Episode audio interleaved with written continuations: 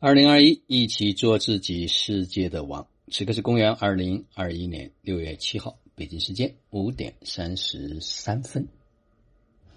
昨天呢，在下午茶会的过程中间啊，家人们问了很多很多的问题，啊，跟大家一起来探讨和交流。其中呢，我今天想分享一个主题啊，就是昨天在问问问问题过程中间啊所提到的。这个世界呢，没有如果，只有结果。呃，我们很多时候呢，会做很多的比方。哎，假如是这样，我们该怎么样去处理？我们忘记了，它没有假如。每一个时间点，它都在此刻和当下。如果在此刻和当下，我们能回归自己的心，也就是能够在平安之中。在和平之中，在安定之中，心会给到非常清晰的指引和结果。为什么我们听不到这个声音呢？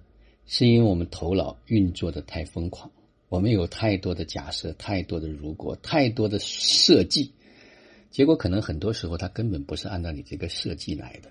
如果我们都能设计好，那我们不是可以想什么就得什么吗？所以它一定不是头脑可以设计的。心想事成也跟头脑半毛钱关系都没有，所以停止去假设，停止去如果，想一想自己想要什么啊，就看看有哪些方式可以帮助自己到达自己想去的目的地。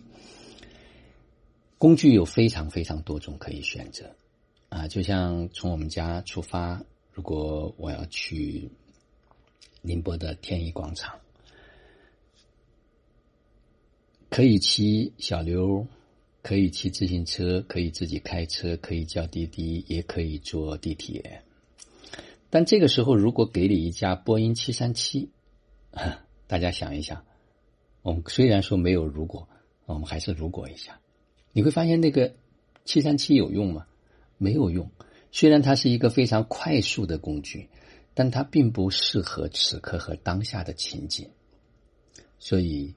就像昨天所分享的一样，法无定法，没有一个方法可以适合所有的人。最关键是自己想去哪里，想要什么样的结果。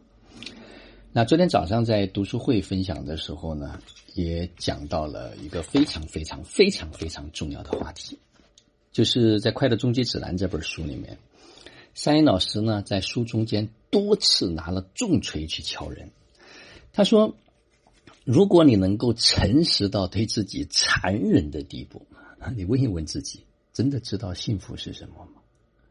如果连标的幸福是什么都没有，你投把你投向哪里呢？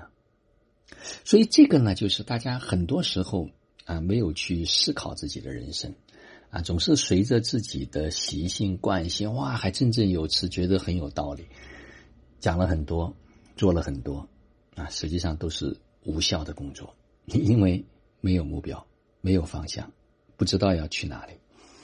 所以昨天也是在这个读书会里面，老师在书中间还有一个非常重要的话语，我也跟很多人讲，他就是说，他要告诉你，你很多美好的幻想是永远、永远、永远、永远不会成为现实的，是因为你没有在真相层面去工作。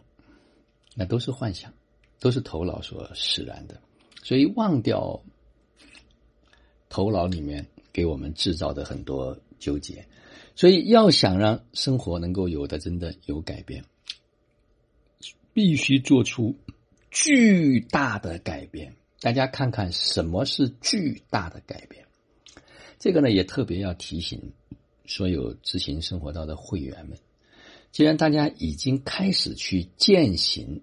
有道生活，那这个有道生活一定是跟过往的生活要有巨大的改变。如果这个巨大的改变没有发生，什么都不会发生。就像昨天我跟一位家人说的，我说你时间也花了，钱也花了，如果不做出调整，那不就是在这里白嫖吗？最后什么收获也没有。所以必须在行为上，必须在思想上、认知上做出重大的调整和改变。我们才可以有一个完全不一样的全新的生活。从上周三啊，也就是进入六月份之后，这个能量运转的速度特别快啊，不知道大家有没有感知和感觉啊？从周三喝茶到昨天周日，短短的三四天的时间啊，有好多位家人，他们发生了非常巨大的这种蜕变，速度简直是可以说惊人啊，让我很诧异。就像昨天我看完一个家人的作业之后啊，我在里面讲，我说这是你吗？这是真的吗？我说为什么像火箭坐火箭上来的？我说忍不住要分享他的作业啊！虽然每个人都很棒，都有很大的成长，但是这一个呢，他的转变呢，让我就是判若两人啊！不知道是什么样神奇的力量会让他有这么大的巨变？因为当初来的时候，他并没有准备说确定，并没有确定说一定要作为这个会核心会员跟大家一起前行，他是带着很多的困惑，带着很多的问题，很大的焦虑。啊，就是在这里坐立不安。那周三喝完茶，他突然决定说：“我要试试看。”而，没想到这几天发生了天翻地覆的变化。你看看啊，大家来看看，来感受一下。因为具体的他的情况，当时是如何的焦虑，那就不描述。大家可以在这文字中间去感受一下。他说：“今天是星期天，从早到晚一天的培训班，我也是接送了一天。”单词呢，娃还是不愿意背，说要星期一背。我听完没有骂他，但是甩了脸色给娃看。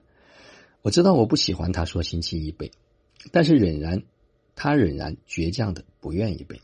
一到家就做他书桌上望着我，却没有要背单词的行动。看到他坐在那里看着我，我意识到不能再这样，不然的话又要悲剧重演了。就说你不想背就随你吧。他看我表情没那么难看，就去书房看书了。中午饭吃好，我退了一步，跟他说：“要不要你今天先背一半吧，明天再背另一半。”他马上高兴的答应了。大概花了五分钟就背好了，写好让我改，改出是个错误，他只愿意订正抄几遍，我也就随他了。所以背单词还是背了，只是娃愉悦的背了。反省自己以前对孩子太强势，太高高在上。命令，偏偏自己的孩子是不适合这种方式的。晚上下课回家的路上，又和孩子商量要期末考了，建议他回家刷一下试卷。孩子答应的很快，回家行动力也很强。做完一张试卷，吃晚饭，吃好后我改试卷，孩子做的很不错。我表扬了他的认真，有几个错误点，孩子弄清楚后也反省了题目，还是要做的，不然有些知识点是会忘的。一天的奔波，带着觉知。解决问题太棒了！想想以前都是用情绪在解决问题，真的是越来越糟糕。感恩老师的引导，虽然还是没有头绪，但是心安定了。大家仔细去感受哈，过去的那种对抗冲突让妈妈很焦虑，孩子很烦躁，啊，甚至几个小时的这种拉扯和拉拽都不能解决问题。但是当妈妈心内心安定下来。当开始带着这样的一种智慧，跟孩子不再是一种强势，孩子瞬间就会转变。我知道这才刚刚开始，沿着这条路，当然他很多作业都说，现在好像知道了这个方向，没有了情绪，不再被情绪所带走，孩子就会在这种环境下面会变得越来越好。所以每个孩子都有适合于他的一条路。过去如果在他成长的过程中间不小心造成了所谓的伤害。此刻，只要我们停止过去惯有的行为，一切都会很轻松的去改变。所以，家长成长一小步，孩子就会成长一大步。我们向内一小步，我们的外面的世界就会是一大步。成长自己是唯一的选择。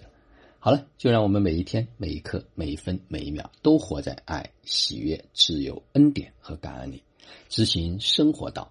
有道好生活，做有道之人，过有道生活。